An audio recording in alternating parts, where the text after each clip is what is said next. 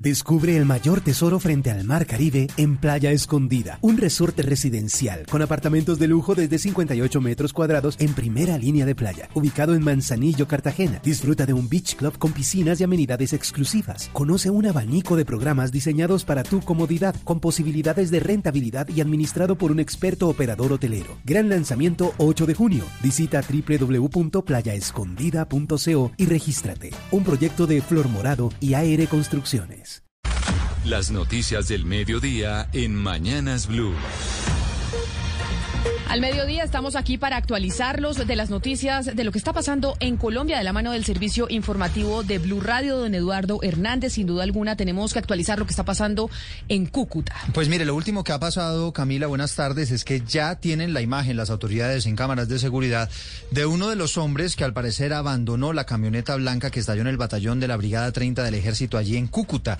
Se ve cómo sale de la guarnición militar unos 10 minutos antes de la explosión sin que el personal de seguridad se percatara de que algo estaba a punto de ocurrir. ¿Qué es lo último allá en la capital norte santandereana? Le preguntamos al enviado especial Sergio Grandas. Los investigadores de la Fiscalía y de la SIGIN analizaron una a una las cámaras de vigilancia de la Brigada 30.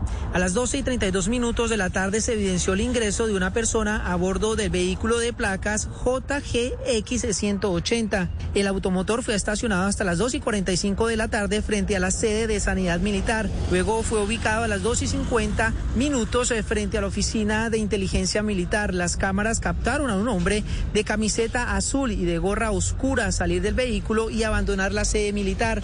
11 y 13 minutos después eh, se escucharon las eh, detonaciones.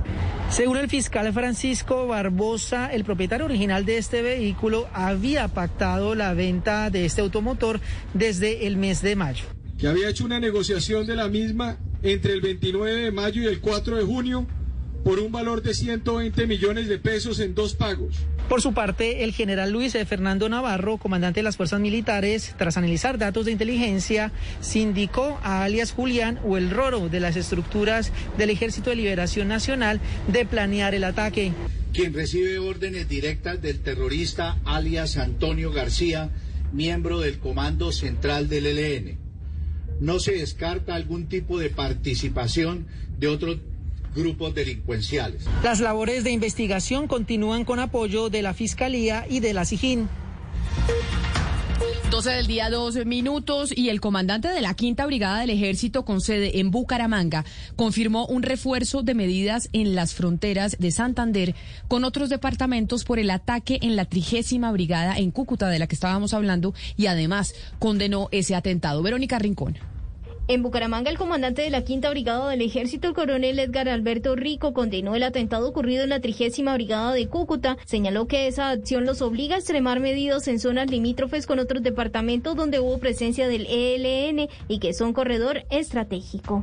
Y es una amenaza latente que nos obliga siempre a estar con todas nuestras capacidades de seguridad internas y externas para neutralizar cualquier intención que estos bandidos tengan, que siempre las tienen, entre otras cosas. Nos obliga a extremar todas las medidas. Santander es un departamento que está en medio de unas fronteras que tienen presencia. El comandante de la Quinta Brigada además confirmó la captura de un cabecilla del ELN, alias Caliche, en el departamento del Cesar y quien está vinculado a la instalación de campos minados, ataques a la fuerza pública y narcotráfico en el sur de Bolívar.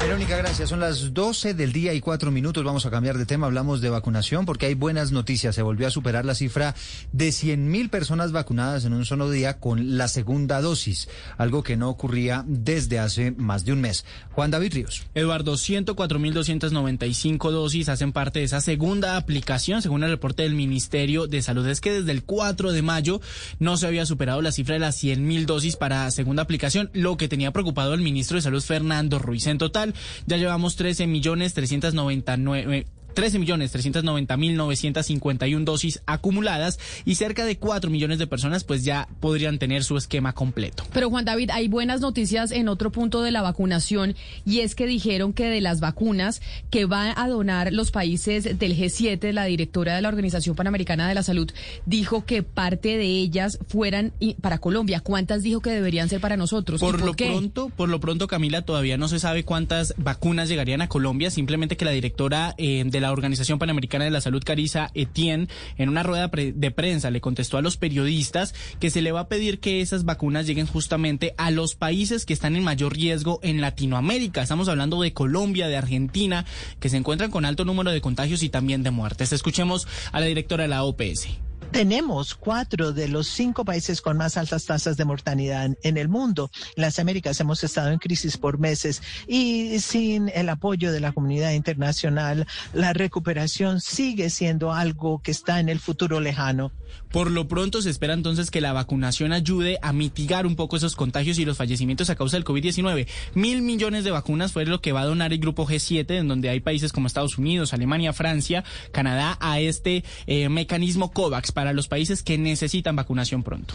En el Huila, mientras tanto, calculan que ya avanzan un 50% la vacunación, la vacunación de los docentes y de los directivos de los colegios públicos y privados en los 37 municipios de esa región de Colombia. Silvia Lorena Artunduaga. A la fecha en el Huila, un total de 6.891 docentes de las diferentes instituciones, tanto públicas como privadas, ya han sido vacunados. De acuerdo con el secretario de Salud del departamento, César Alberto Polanía, la población priorizada en Neiva son 4.463 docentes, en Pitalito 1.551 y en los demás municipios un total de 7.603, según los informes entregados por las diferentes secretarías de educación. De 13.617 docentes de educación, educación básica, primaria, secundaria y media vocacional llevamos vacunados 6.891 docentes y directivos docentes. Eso representa el 50%. Asimismo, hizo un llamado para que los educadores que aún no han sido agendados se acerquen a los diferentes puntos de vacunación instalados en el departamento. Y pues del Huila vámonos para Cartagena, para el departamento de Bolívar, porque con una ocupación de unidades de cuidados intensivos del 94%, Cartagena se despertó hoy sin medidas restrictivas a la espera de que la alcaldía emita un nuevo decreto. De hecho, los médicos están haciendo un llamado a que se mantengan las medidas para evitar el colapso sanitario. Dalida Orozco. Aunque se esperaba que este martes los cartageneros conocieran las medidas restrictivas que regirán desde este miércoles 16 de junio, la ciudad despertó hoy sin conocer detalles de este nuevo decreto que se espera se ha expedido en las próximas horas por la alcaldía. Cartagena se mantiene en alerta roja hospitalaria con una ocupación de camas UCI del 94%, lo que permite prever que en la ciudad se mantendrán medidas como el toque de queda y el pico y cédula como se encontraba establecido en el anterior decreto. El gremio médico, por su parte, hace un llamado a la ciudadanía a no bajar la guardia con el virus y a mantener las medidas. Rubén Sabogal, presidente de la Mesa por la Salud de Cartagena y Bolívar. Medidas que propendan por la sostenibilidad del sistema sanitario. Es una de las primeras medidas que hay que, que garantizar. Por su parte, los comerciantes piden que les permitan llevar su hora de cierre a la hora límite del toque de queda, es decir, a las 10 de la noche y no una hora antes como estaba establecido en el anterior decreto. 12 del día, 8 minutos. A propósito de la pandemia, hay anuncio importante del presidente Iván Duque. Anuncia que el subsidio de ingreso solidario se va a mantener hasta finales de agosto, pero además dijo que presentará la reforma tributaria para el segundo semestre de este año, buscando que esas ayudas se vuelvan permanentes. Lo dijo durante el encuentro de ANATO, que es el gremio de las agencias de viajes. Y me siento en el deber también de compartir lo siguiente. El ingreso solidario está previsto para expirar en el último día de este mes pero sabemos que se presentará al Congreso este proyecto de protección social y estabilidad fiscal el 20 de julio. Y no podemos dejar a estas familias desguarnecidas en estos recursos necesarios mientras se adelanta ese trámite en el Congreso de la República. Con gestión presupuestal, con eficiencias en el DPS, hoy quiero dejar claro que garantizaremos el ingreso solidario hasta finales del mes de agosto para que podamos tener este trámite en el Congreso de la República y seguir protegiendo a las familias que tanto lo necesitan. Y a propósito del presidente Iván Duque, pues eh, se reunió hoy con la alcaldesa Claudia López y uno de los anuncios más importantes es que el gobierno apoyará a la alcaldía en el diseño y la planeación de la segunda línea del metro. María Camila Castro. Camila Eduardo, buenas tardes. Pues mire, durante también la apertura de la vitrina turística NATO en Corferias, el presidente Iván Duque ratificó su apoyo al Metro Bogotá, no solamente en el inicio de obras, sino que además en el financiamiento del 70% que trae consigo las, las eh, contrales. Anunció también que hoy tendrán un encuentro con la alcaldesa de la capital, Claudia López, donde ratificará su compromiso en la estructuración de la segunda línea del metro. Donde también ratificamos nuestro compromiso para estructurar el proyecto de la segunda línea de la ciudad, que significa progreso y transformación de largo plazo. El primer mandatario también mencionó que deben avanzar en el acceso a las vías del norte 2 con la ALO Sur, también con la Regiotran del Occidente y también con los estudios y diseños de la Regiotran del Norte, que espera recibir para finales de este año producto de la cooperación técnica y el trabajo con fin de. Esta tarde, todos pendientes, por supuesto. Camila, gracias. Son las 12 del día, 10 minutos. La Personería de Bogotá le ordenó a la alcaldía que suspenda la tala de árboles en la avenida 68 que ha sido una medida polémica que ha tomado el distrito para abrir espacio con el fin de construir la troncal de Transmilenio por esa vía. ¿Qué responde el distrito, Juan David Rodríguez? Hola, buenas tardes. Sin embargo, mucha atención que los contratistas nos acaba de confirmar, el IDU ya fueron notificados sobre esta comunicación de la Personería de Bogotá que pide suspender la tala de árboles en la avenida 68 para el proyecto de Transmilenio. La alcaldía le recordó a la Personería que inicialmente eran 2.025 árboles que iban a ser talados y se bajó esa cifra a 1.322. Además, se le solicitó a los contratistas presentar una propuesta de manejo con la que se busca disminuir más las cantidades de talas mediante actividades de bloqueo y traslado. Paralelamente se ha venido trabajando con la Secretaría de Ambiente en las mesas con la comunidad, porque recordemos era una de las quejas de la gente que vive en esa zona, que había poca socialización de este proyecto. Sin embargo, insiste el distrito, esto sí se ha dado. Recordemos, Transmilenio por la avenida 68 irá hasta la calle 100 y es la troncal alimentadora del metro de Bogotá. Y mucha atención con esta información a los bogotanos, porque ya se empezaron a vencer los plazos para pagar el impuesto predial en la capital con el 10% de descuento. Todo dependerá del número de registro de cada predio. Por eso, explíquenos cómo es la situación, eh, Camilo Vanegas, por favor. Esta es una fecha para tener presente, sobre todo si usted no ha pagado el impuesto predial y quiere ponerse al día, ya que hasta el día miércoles 23 de junio empezarán los vencimientos para pagar dicho impuesto. Esto si usted quiere obtener el 10% de descuento. Recordemos que las fechas para la cancelación del tributo se distribuyen de acuerdo con la última letra del chip asignado al inmueble correspondiente. El fin de este es ayudar a facilitar los pagos. También recordemos que la alcaldía puso a disposición varios métodos a través de la oficina virtual de la Secretaría Distrital de Hacienda. En la capital del país, dos de cada tres predios pagan anticipadamente su impuesto para obtener la rebaja.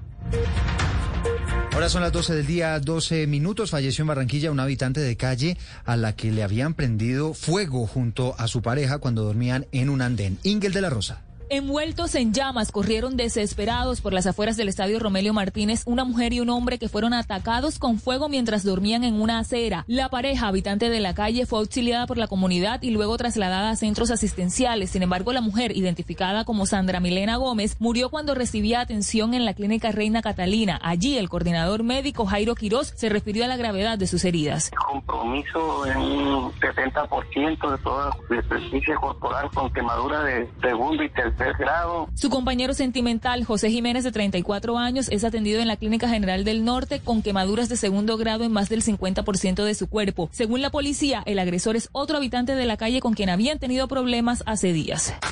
La noticia internacional. Un, reciente estudio de pacientes con cuadros severos por infección de COVID-19 mostró que menos del 1% contrajo la enfermedad nuevamente.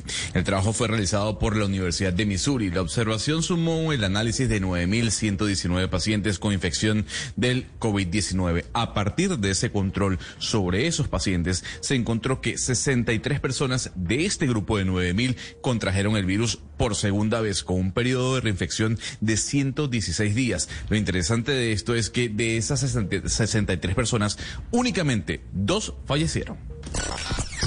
La noticia deportiva. Y la noticia deportiva llega desde el Vaticano, donde el eh, vigente campeón del Giro de Italia, el colombiano Egan Bernal, a la salida de su reunión con el Papa Francisco, ha confirmado que no irá a los Juegos Olímpicos de Tokio con la selección Colombia. Lastimosamente no, finalmente eh, acabo, de pasar, acabo de pasar el COVID, que igual no es fácil. Llevo eso, ya casi van a ser tres semanas sin montar en bicicleta después, de, después del Giro de Italia, así que no es la preparación ideal para, para unas Olimpiadas y pues más unas Olimpiadas tan duras como, como van a ser las de, las de este año.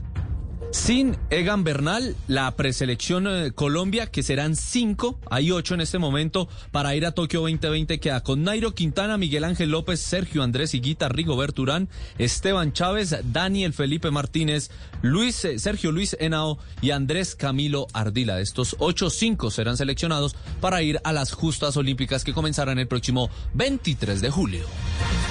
Descubre el mayor tesoro frente al Mar Caribe en Playa Escondida, un resorte residencial con apartamentos de lujo desde 58 metros cuadrados en primera línea de playa, ubicado en Manzanillo, Cartagena. Disfruta de un beach club con piscinas y amenidades exclusivas. Conoce un abanico de programas diseñados para tu comodidad, con posibilidades de rentabilidad y administrado por un experto operador hotelero. Gran lanzamiento 8 de junio. Visita www.playaescondida.co y regístrate. Un proyecto de Flor Morado y AR Construcciones.